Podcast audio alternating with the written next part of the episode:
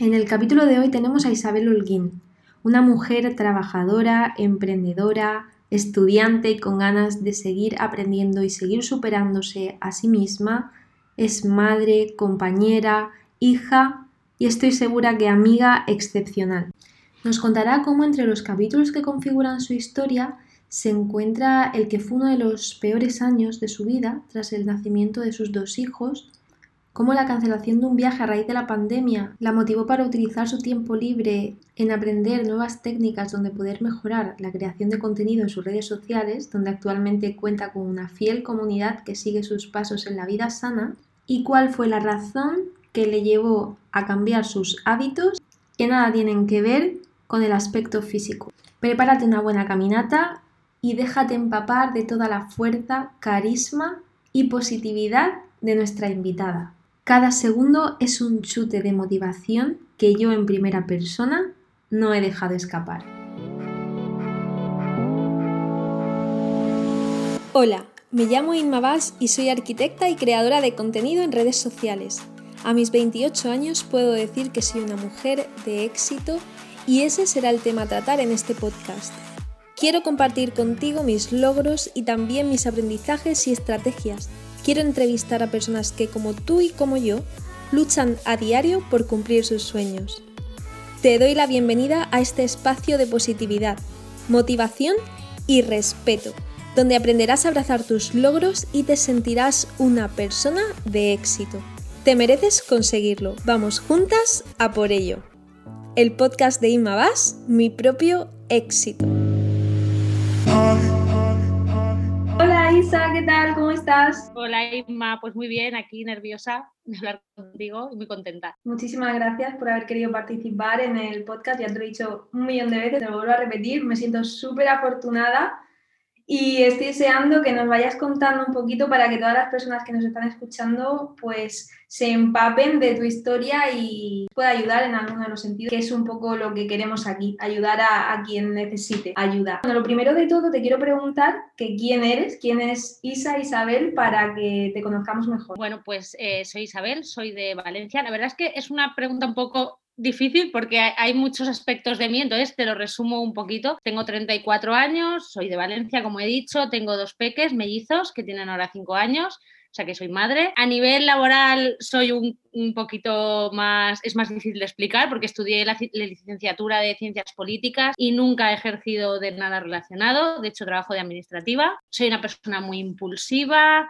muy optimista y muy activa, muy inquieta también, muy curiosa y todo esto pues me lleva a hacer muchísimas cosas y no saber definirme. Bueno, eres un torbellino. Solamente la forma de hablar y de expresarte, yo que te estoy viendo, eres un torbellino y eso es muy, bueno, a mí me gusta, creo que, creo que es una buena energía y que la gente que te tenga a a su alrededor, pues tiene que empaparse esa energía que tienes. Como ya sabes, este es un podcast donde hablamos y normalizamos el éxito y te quiero preguntar qué es para ti el éxito. ¿Qué factores crees que son necesarios para que una persona pueda ser exitosa? Vale, pues aquí me lo he pensado un poquito porque si me lo hubieses hecho la pregunta hace unos años, seguramente te hubiese hubiese ido solo por el ámbito laboral, ya no ni siquiera el económico, porque eso ya todo el mundo ya a estas alturas creo que sabe que lo material al final no es lo que te da el éxito ni la felicidad, pero a nivel laboral sí que yo entendía como que si no tenías una buena posición laboral o conseguías trabajar de lo que te gustaba, yo ni siquiera sabía lo que me gustaba, pues no eras nadie en esta vida y, no tenías éxito y, y habías fracasado. Hace unos años seguramente hubiese ido más por ahí, pero a día de hoy sí que es verdad que me he dado cuenta que al final el ser coherente con lo que te gusta, con lo que se te da bien, con lo que ayudas a los demás y aportas al resto, ya sea en la familia, en el trabajo, en tus hobbies, porque con tus hobbies te puedes eh, sentir súper exitoso, superando límites y metas, con la familia consiguiendo pues el modelo de familia que tú quieras o simplemente estando feliz y a gusto con ellos. Todo eso son factores de éxito que si encuentras un poco el equilibrio, ¿no? Que en todas las áreas más importantes de tu vida, conseguir eso, hacer lo que quieres con coherencia siempre, sin hacer daño a nadie y, y respetando, yo creo que eso es el éxito. Y eso creo que además te trae otro tipo de éxito, te puede traer éxito económico, éxito profesional, lo que sea, pero viene como consecuencia. Mira, me encanta porque justo esa frase que por cierto quien la dijo, bueno, quien dijo lo que te voy a contar ahora también es valenciana, y es que justo dijo eso, que tienes que buscar ser excepcional en lo que quieras y luego ya vendrá el dinero. Pero como vayas a buscar el dinero, sin, sin pensar en ser excepcional, en transmitir algo, en enseñar algo, es que no lo vas a encontrar, no lo vas a encontrar, o sea que eso me ha encantado. Y luego me ha gustado mucho lo que has comentado y es que lo asociabas a lo mejor un poco a la profesión cuando ni siquiera sabías a lo que te querías dedicar y muchas personas quizás sientan que no son exitosas porque dicen, si es que estoy estudiando algo que pues me he equivocado o en mi trabajo no, no me encuentro a gusto. Oye, es que puedes ser exitosa al margen de eso. También te quería yo preguntar si justo por eso piensas que hay miedo a que una persona que a lo mejor no tiene un trabajazo que podemos asociar con éxito a la primera como actor de cine o empresario de, no sé, el mejor empresario de España. Una persona que no está ahí, que hay muy pocas que están ahí, tiene miedo a decirse a sí misma, soy exitosa. ¿Piensas que existe como ese prejuicio? Sí, sí, yo lo pienso totalmente. De hecho, a mí todavía me cuesta que me reconozcan las cosas que hago bien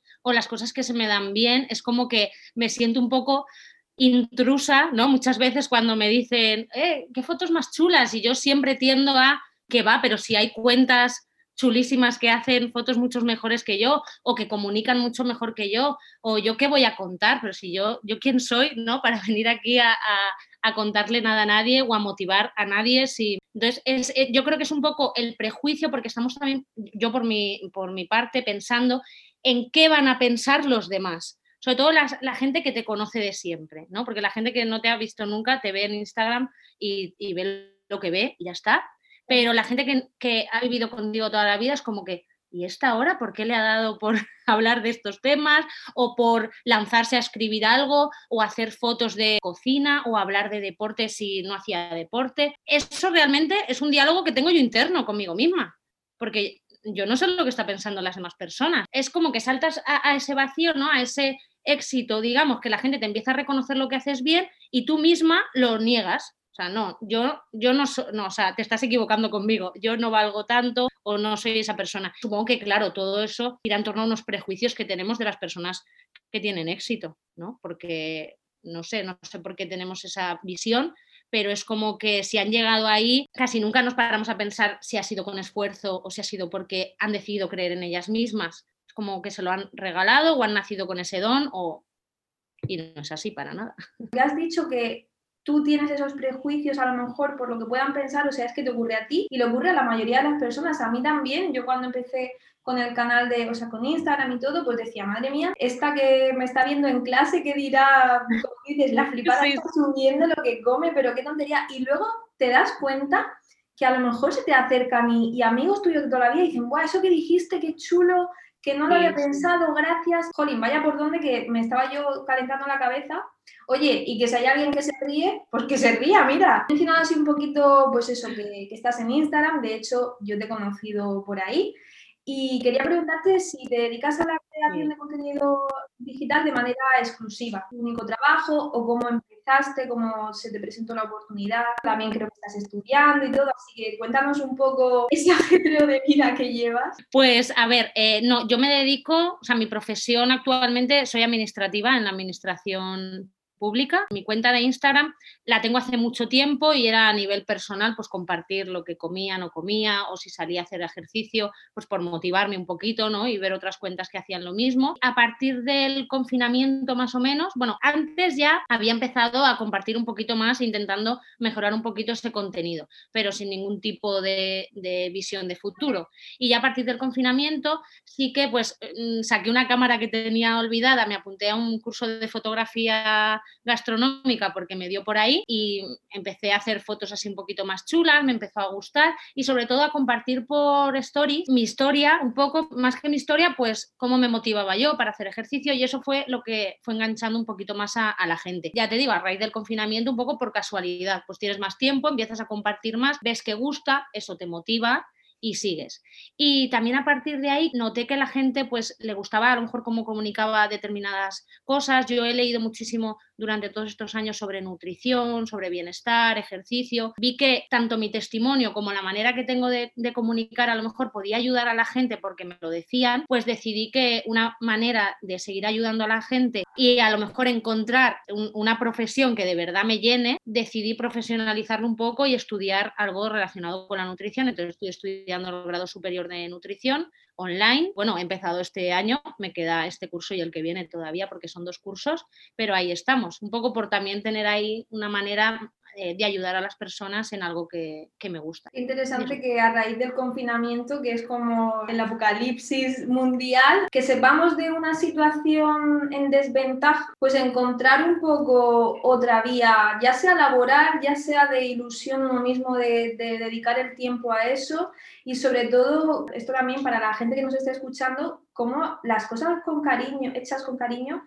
luego tienen pues un fruto que se recoge, como tú dices, te apuntaste a un curso, ya que me gusta esto, voy a profundizar, voy, voy a intentar no hacerlo bien ni hacer, no, simplemente yo hacerlo mejor a lo que lo estaba haciendo, ni bien ni mal, yo ahí no me meto. Qué bien que al final también nos estás contando como que quieres un poco redirigir tu vida profesional, estás estudiando. Ese aliento a, a las personas pues de que no, que no se llega aquí y te tienes que quedar aquí, que puedes seguir puedes seguir. Exacto, sí, sí, y que de las peores situaciones, como tú dices, un confinamiento se pueden sacar. Nosotros nos íbamos de viaje a, era justo en marzo, nos íbamos de viaje a Bélgica porque aquí eran, eran, bueno, había unos días libres por las fallas y nos íbamos con los niños a Bélgica unos días, luego teníamos otro viaje a Marruecos, yo estaba muy ilusionada porque era el primer viaje de los niños al extranjero y me gusta mucho viajar y era como que de repente, ¿no? Ostras, ahora, y luego hace poco se le decía a Carlos, le digo, es que si nos hubiésemos ido a Bélgica, yo a lo mejor ahora no estaría estudiando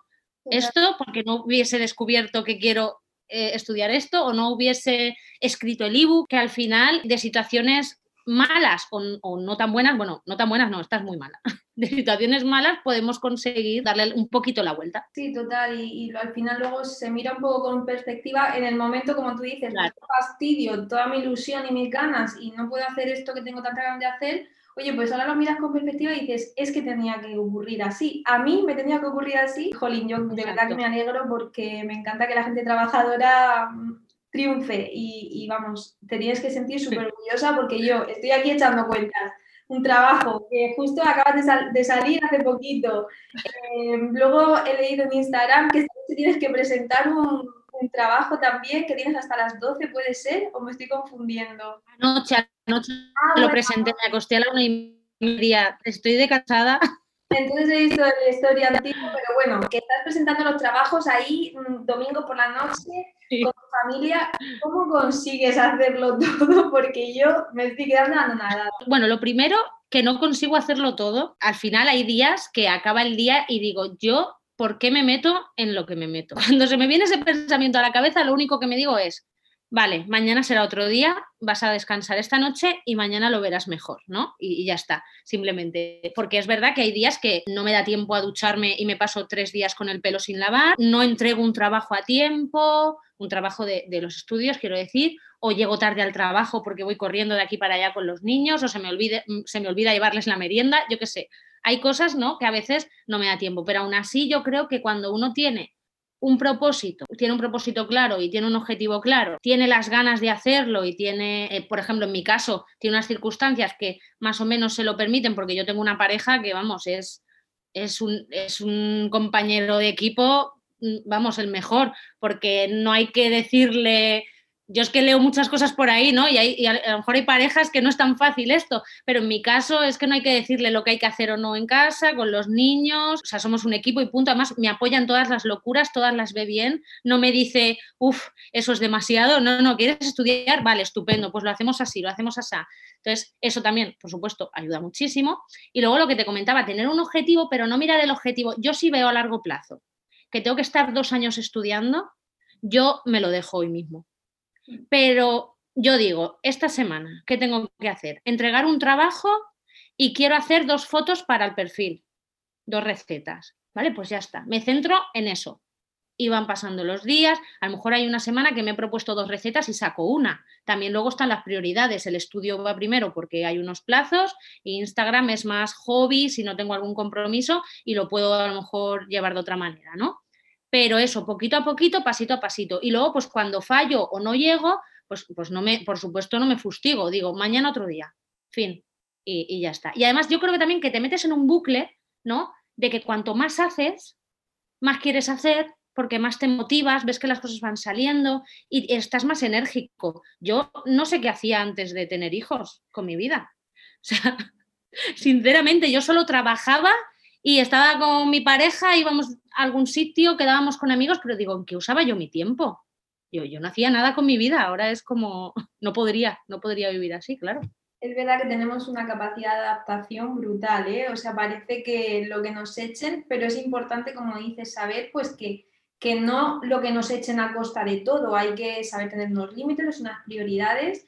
Y luego es súper importante lo que has comentado, que ya te lo iba a preguntar yo, que qué tal, o sea, cómo influía esas decisiones en familia, porque cuando uno tiene una familia, para bien o para mal, se tienen que poner sobre la mesa estas cuestiones, por ejemplo, Arturo hace unos meses perdió su trabajo y, a mí me preguntó, si me dan un trabajo en Bilbao, que nos tenemos que cruzar el país, ¿qué hacemos? Y claro, ¿yo qué le voy a decir? Pues nos vamos a Bilbao. Pero él ya me lo pregunta porque, como tú dices, somos un equipo y teniendo la confianza de que sabes que, como si te dice China, pues en un buen equipo aquí estamos hoy para ti, mañana para mí. Pero qué importante lo que dices, que, que no porque a lo mejor hay, en este caso, mujeres que se sientan quizás cohibidas porque a lo mejor piensen, es que no voy a tener el apoyo de mi marido, de mi pareja o de quien sea.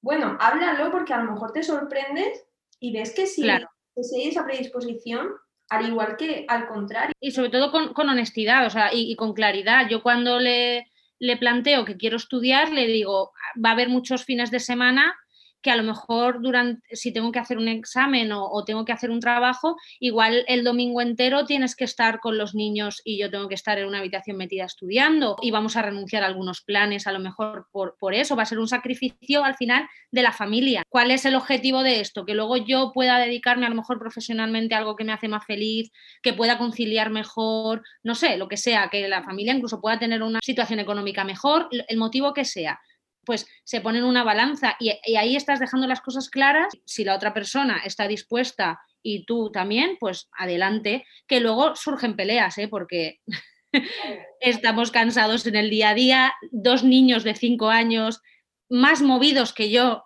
es muy difícil de gestionar y él muchas veces dice, yo ya no puedo más, llevo toda la tarde con ellos, deja el ordenador, pues es normal, normal. A ver, es que justo te voy a preguntar también de eso. Ahora tiene que ser complicado. Mira, yo lo pienso muchas veces, digo, ay, qué bonito sería tener dos hijos de golpe. Bueno, pues vengo a preguntar, ¿cómo de bonito es eso? ¿Cómo se vive un embarazo múltiple y cómo es eso? Eh, tanto el, que te digan vas a tener dos hijos a la vez como el proceso de ir viviendo todo ello. Pues a ver, ahora mismo que tienen cinco años te diría que tener mellizos es maravilloso, pero para mí el camino no ha sido fácil. Hay muchos tipos de maternidad y muchas mujeres, pero yo eh, cuando me enteré que estaba embarazada y que venían dos, realmente yo nunca había sido una persona niñera, ni había tenido especial interés por ser madre, ni un, ni un instinto maternal súper desarrollado, y tampoco había tratado con muchos niños, así la verdad, no era muy niñera. Y cuando me enteré que venían dos, no sé si por esa ignorancia un poco también, pues no, no, ni me asusté ni todo lo contrario. La gente me metía mucho miedo porque la gente ya sabemos cómo es, que te dice todo lo bueno siempre, ¿no? De ya verás, la que te espera, madre mía, vas a necesitar ayuda por un tubo, ¿no? Y te, y te meten todo eso en la cabeza. Pero aún así yo me decían, prepárate, y yo, ¿pero para qué? O sea, ¿cómo se prepara uno a, a eso? Pues cuando vengan veremos lo que hacemos con ellos, ¿no? El embarazo fue bastante complicado porque los tres primeros meses yo tuve muchísimos, muchísimos vómitos, eh, no las típicas náuseas, sino vomitar todo el día, eh, no podía levantarme prácticamente del sofá ni comer, y entonces ahí lo pasé bastante mal. Y, y cuando eso terminó, empezaron las contracciones, un riesgo de, parto prematuro. Entonces tuve que hacer reposo prácticamente absoluto durante cinco meses. Ese fue mi primer confinamiento, porque claro, solo salía para ir al hospital y ya está. Para nada más y encima no podía, pues prácticamente ni sentarme en una silla, tenía que estar tumbada la mayor parte del tiempo. Y, eso psicológicamente es difícil de, de, llevar, ¿no? Luego el parto sí que es verdad que para mí fue la mejor parte de todas, porque fue, es muy, no sé, si, es, si tienes la suerte como yo de vivir un parto natural y de dos, es como que te empodera, ¿no? Dices, madre mía, lo he conseguido, he conseguido tener a los dos, o sea, parirlos yo y de manera natural, o sea, eso es muy guay. Pero el posparto fue para mí, mm, bueno, pues yo lo digo que el primer año de vida de mis hijos suena muy triste, pero es el año más oscuro de mi vida. O sea, el más triste, el más, o sea, vino lo mejor que tengo a día de hoy, pero fue a nivel personal fatal, fatal. Yo no, estuve los cinco primeros meses llorando todos los días, todos. Y hasta el año y pico no empecé a, digamos, a levantar cabeza y a, y a resurgir. Y además me sentía súper mal, porque claro, tú cuando tienes dos hijos sanos y preciosos, tienes que estar feliz. Pero es que yo no estaba feliz y no podía estar feliz por mucho que yo me lo propusiera, ¿no? Te dicen, no, cuando tienes a tus hijos en brazos por primera vez, eh, suenan violines y caen pétalos del cielo y todo es maravilloso, pues en mi caso no, yo estaba asustada, yo eh, no notaba, era como que dudaba de mi propio instinto, dudaba de mi amor de madre, o sea, yo misma decía, esto es para toda la vida, yo quiero esto, o sea, yo a estas dos personitas las quiero, ¿no? Llegas a, dudar un poco, imagino que es un poco el trastorno este que, te da, ¿no? Hormonal. Llegas a dudar de si los quieres lo suficiente.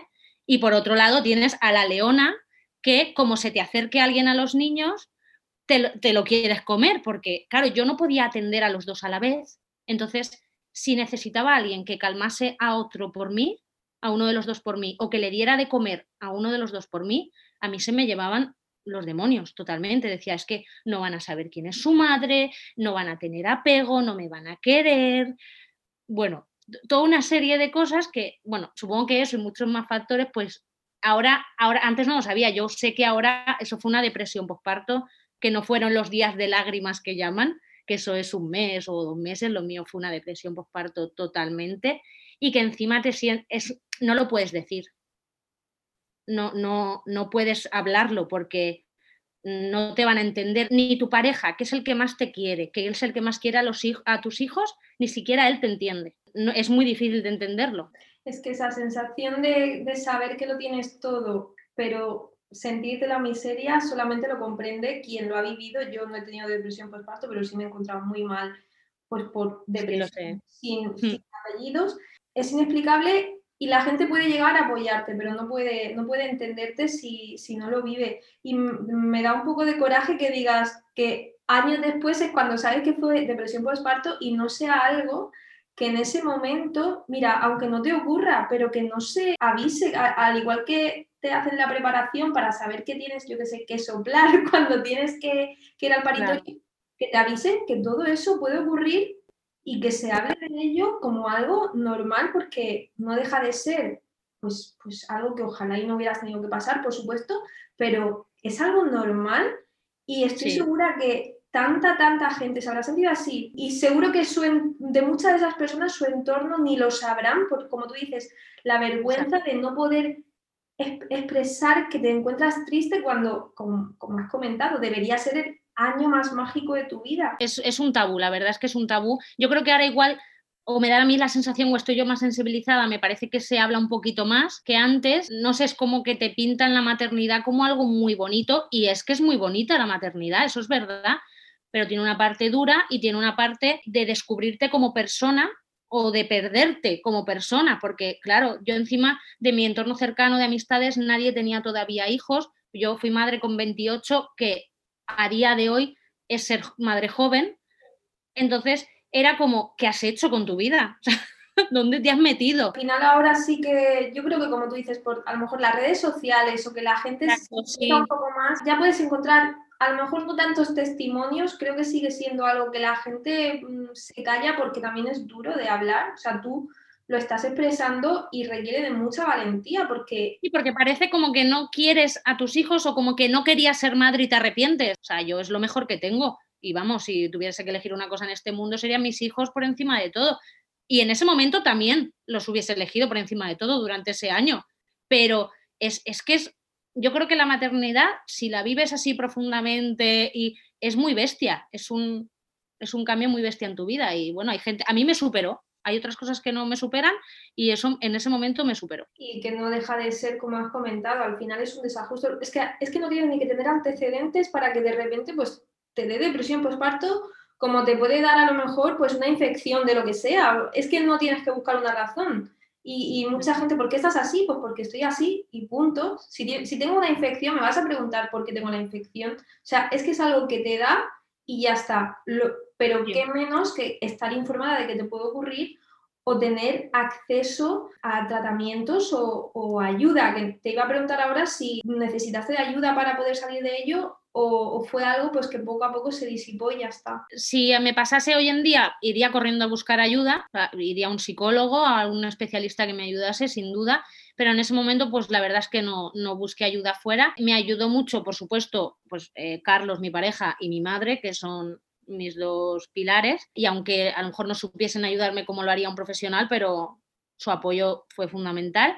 Y luego a mí lo que me ayudó mucho fue, también yo para todo leo, cuando me da por la alimentación, pues me leo todo lo que encuentro de alimentación, de nutrición. Cuando me da por el ejercicio igual y, y como yo estaba mal y sabía que estaba mal, pues empecé a leer mucho sobre crecimiento personal, psicología. Entonces, eso me ayudó un poquito como a conocerme, a validar mis emociones, poco a poco sanando un poco eso, pero fue lento y como tú dices, ¿no? También los niños se van haciendo mayores, te van dejando un poquito más de espacio porque dos bebés recién nacidos de la misma edad son muy demandantes. Yo pude verme un poco como persona y no solo como madre y empezar a hacer otras cosas y coincidió con el inicio de mi cambio de, alimentación, decidí cambiar mi alimentación y hacer ejercicio y eso también me ayudó muchísimo, muchísimo el, el hecho de poder estar bien también físicamente y mentalmente, eso me ayudó mucho es que aún habiendo pedido ayuda, mucha gente pues quiere las cosas como para allá y el tiempo es que es crucial en, una recuperación de todo. Aunque tengas al mejor especialista, no vas a salir de la consulta curado de lo que sea. Tienes que dejar pasar el tiempo, que es muy importante pues para que, como tú dices, hmm. para que el ambiente se serene, para que tú misma te serenes, aunque estés en ese proceso pues de, de cambio o de recuperación o de lo que sea es súper importante. Y por supuesto, también se requiere tiempo para cambiar de hábitos, que es algo que ya has adelantado, que comenzó un poco como, digamos, tu vida saludable. Cuéntanos un poquito cómo fue ese proceso. Sí, pues justo tenía los niños más o menos dos años y mi madre en este caso eh, tuvo un percance, un accidente y se rompió un brazo y tuvo que venir a casa unos días y la tuvieron que operar. Y mi madre es una persona muy sedentaria, bueno, ahora estoy intentando que ande un poquito más, y que tiene unos hábitos de alimentación y demás, fumadora, un poco complicados. Entonces vino a casa y la tenían que operar y yo me angustié mucho porque pensaba, es que se puede entrar en un quirófano por un brazo roto y a causa de sus patologías, de unos malos hábitos, puede quedarse en el sitio o tener problemas o complicaciones, ¿no? ¿Qué hice? Pues como se tenía que venir unos meses a mi casa para que le ayudásemos, dije, bueno, pues vamos a cambiar la alimentación. Y yo me puse a buscar por internet, a leer libros de cómo comer sano para pues la hipertensión o para el no sé qué. Entonces di con un montón de nutricionistas, divulgadores, me empecé a leer todos los manuales que pasaban por mis manos, además como soy muy pesada y hablo mucho, se lo iba contando a todo el que pillaba por banda, oye, tú sabes que esto que comes. y así, claro, lo apliqué para mí, lo apliqué para mi familia y poco a poco pues ahí fui mejorando mi alimentación. Claro, yo ahí encima eh, a nivel físico no me gustaba en el espejo porque todo el peso que había ganado en el embarazo más el que había seguido ganando por comer mal, pues me hacían verme mal, la verdad. Pues con todos estos cambios que realmente no nacieron para cambiar ese aspecto físico, fui viendo la mejoría física. Y claro, eso pues también te motiva mucho, por supuesto. Poco a poco empecé a hacer ejercicio, también motivada un poco por mi hermano, que mi hermano siempre ha sido más deportista que yo, y así fui cambiando los hábitos de la familia en conjunto y míos en particular, y bueno, es un proceso, sigo todavía aprendiendo día a día y, cambiándolos. ¿Y qué tal, por ejemplo, al igual, pues como has dicho, fue la familia en conjunto que también te apoyaba, pero los veías pues que disfrutaban de ese cambio o a lo mejor les costaba un poco y eran reticentes a ello? Pues a ver, mis hijos como les pilló pequeñitos, muy bien. De hecho, hoy en día comen bastante saludable y, tengo suerte en ese sentido, porque yo creo que cuanto antes empiezas, eh, más fácil es que, que, coman sano y variado, porque una vez nos metemos ya en comer determinados alimentos procesados, luego es muy difícil mm, disfrutar de las verduras o de las frutas o otros alimentos. Con ellos tuve suerte por ahí, además ellos ya vamos por el supermercado y son los que me dicen, mamá, eso es gorrinada, mamá, eso, y ya se lo saben todo. Y con mi pareja, pues bueno, yo sigo diciendo que él vive un poco en Matrix, porque a él es el que más le cuesta, es al que más le cuesta. Tiene etapas muy motivado, pero es de extremos totales, como o muy motivado o me da igual todo, de perdidos al río. y siempre me dice, ahora mismo le he dicho, tengo la entrevista con Inma, estoy nerviosa y hace, mira, tú las chapas que me metes a mí, se la pegas a Inma y verás cómo le gusta. Digo, vale. Sinceramente, a mí me convences de lo que sea, ¿eh? O sea, tiene es la vena política, es la vena política esta. Eso, te iba a decir, que vamos, no sé cómo te hubiera ido en el aspecto político, pero a lo mejor nos hubieras hecho falta, ¿eh? En el país, ¿no? es que en la política todo el mundo se lleva mal y yo por eso dije, yo por ahí no voy.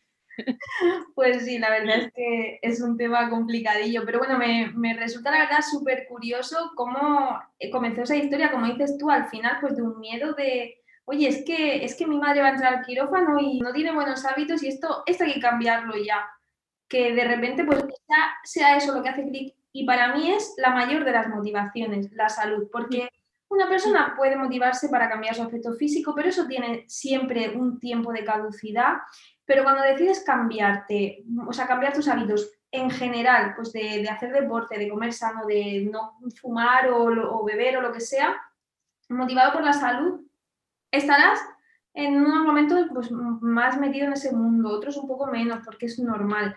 Pero siempre tienes ese objetivo de no. Mi objetivo es que es estar sano y yo creo que lo que quieres transmitir con tu ebook, que para quien no lo sepa, acaba, ella acaba de lanzar un ebook que está chulísimo, de verdad, enhorabuena, porque como te digo, tanto el diseño como el mensaje, porque para mí es súper importante que lógicamente haya un mensaje con fundamento importante y bien transmitido, pero que la forma de transmitirlo sea apetecible, pues hace que todo vaya un poco, ¿no? Digamos que sea de bien, perfecto. Vamos a dejar el link en la cajita de descripción para que la gente pues, sepa dónde puede encontrar, le puede echar un vistazo.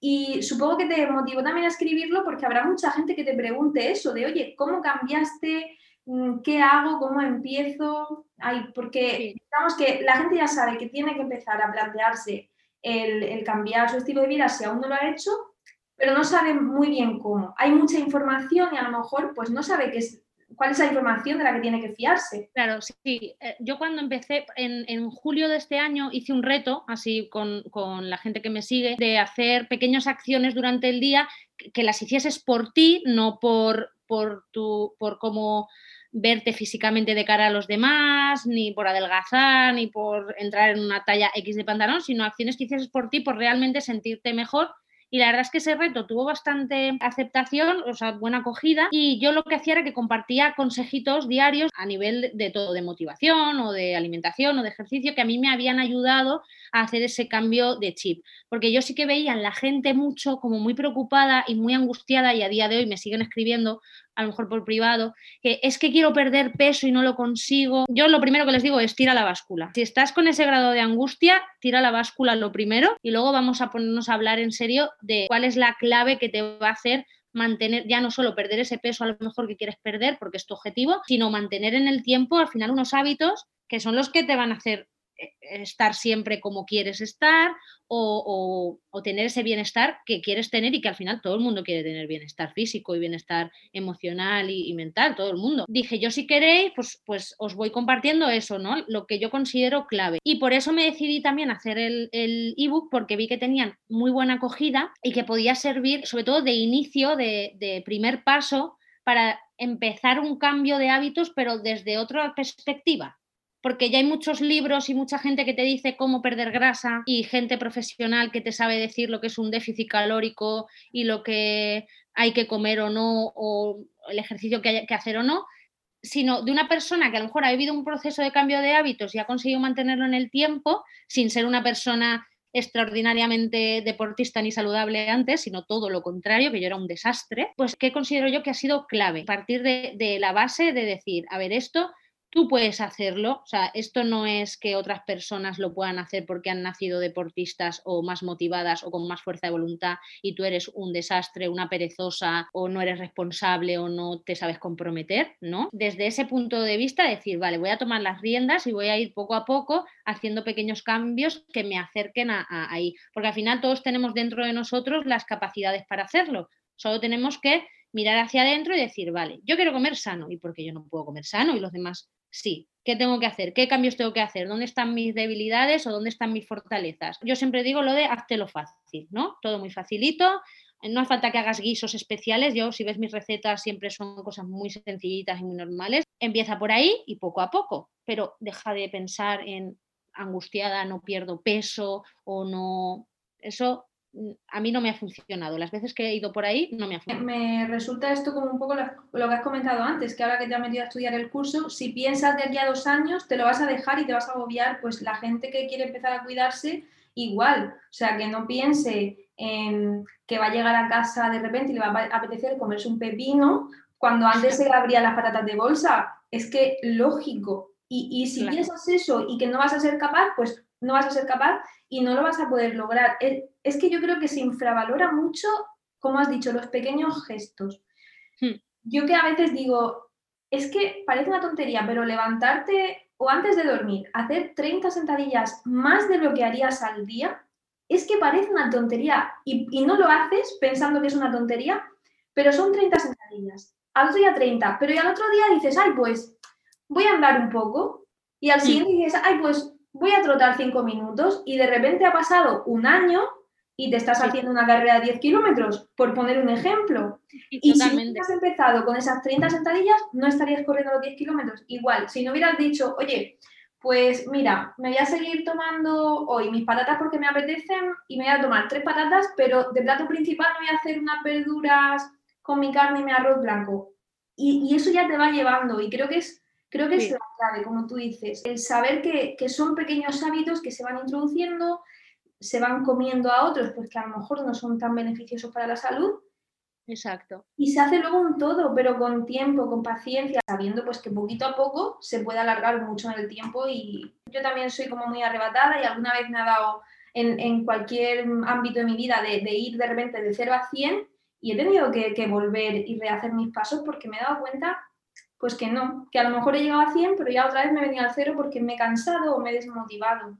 Exacto, eso frustra más y te imposibilita luego empezar o, te lo pone mucho más difícil el volver a empezar, porque es como que ya lo intenté y no pude, ya tienes la evidencia ¿no? de que no has podido, entonces ya no lo vuelves a intentar. En esta sociedad en general, ¿no? vivimos como muy en el futuro, muy en lo que va a pasar a largo plazo y lo que tú dices, si haces 30 sentadillas hoy, ¿no? Y, no la, y, las disfrutas y te sientes bien de que dices, mira qué bien, la verdad es que después de hacerlas me siento un poquito más enérgico. Si te centras en eso, seguro que al día siguiente te apetece hacer otras 30. Y así con todo. Es una estrategia que se puede extrapolar a lo que quieras, se puede extrapolar a los estudios, a, una pareja o, yo qué sé, pues a una educación de un hijo. Es que no será eso, vamos, mm, de trabajo, de día a día, día a día. Pues sí, sí, y difícil, y difícil. Claro, y también pues saber que, por supuesto, no se es perfecto. Has dicho eso, que, no, que a veces no llegas a todo, yo también hablo por mí, no soy perfecta para nada, pero es que no pasa en absoluto. Si un día pues no quiero hacerlo como yo considero que, o como mejor a mí se me ha podido dar en otro momento, pues no pasa nada, tomo aliento y al día siguiente voy con fuerza, que mm, vamos a, también tocar un poquito el tema de la motivación, que yo creo que un poco viene, viene en base a esto. ¿Tú alguna vez has sentido, te has sentido desmotivada en, algún momento de este camino? ¿O digamos que ese truco te ha mantenido siempre constante de decir, sí, siempre estoy aquí, aquí en, este, en la línea y no me salgo de ella?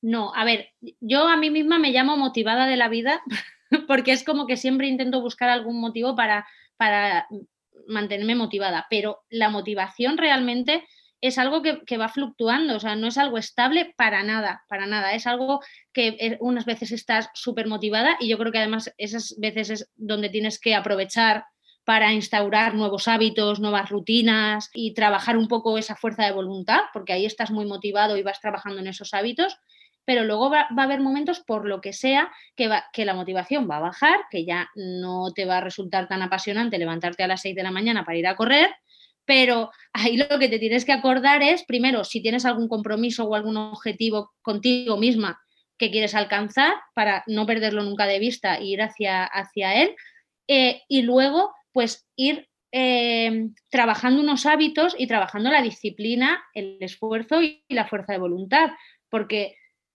también es verdad que yo en los últimos años siempre he oído, enfocado también a la educación de los niños, como si la disciplina o el esfuerzo, antes era como todo mucha disciplina y mucho esfuerzo y ahora todo lo contrario. No, yo creo que la disciplina y el esfuerzo son muy importantes, que a mí no me apetece ir todos los días a trabajar, pero voy porque tengo que ir a trabajar. Aunque me gustase muchísimo mi trabajo, seguro que habría muchos días que no me apetecería ir, pero voy, no me lo cuestiono. Pues yo con el ejercicio o con la alimentación es lo mismo. No todos los días a uno está igual de motivado para, mantenerse firme y comerse un brócoli o cuando le apetecería otra cosa o salir sobre todo a entrenar, pero sabe que es lo que él ha decidido, tiene un compromiso y, hay que hacerlo. Eso también hay que ponerlo en valor, ¿no?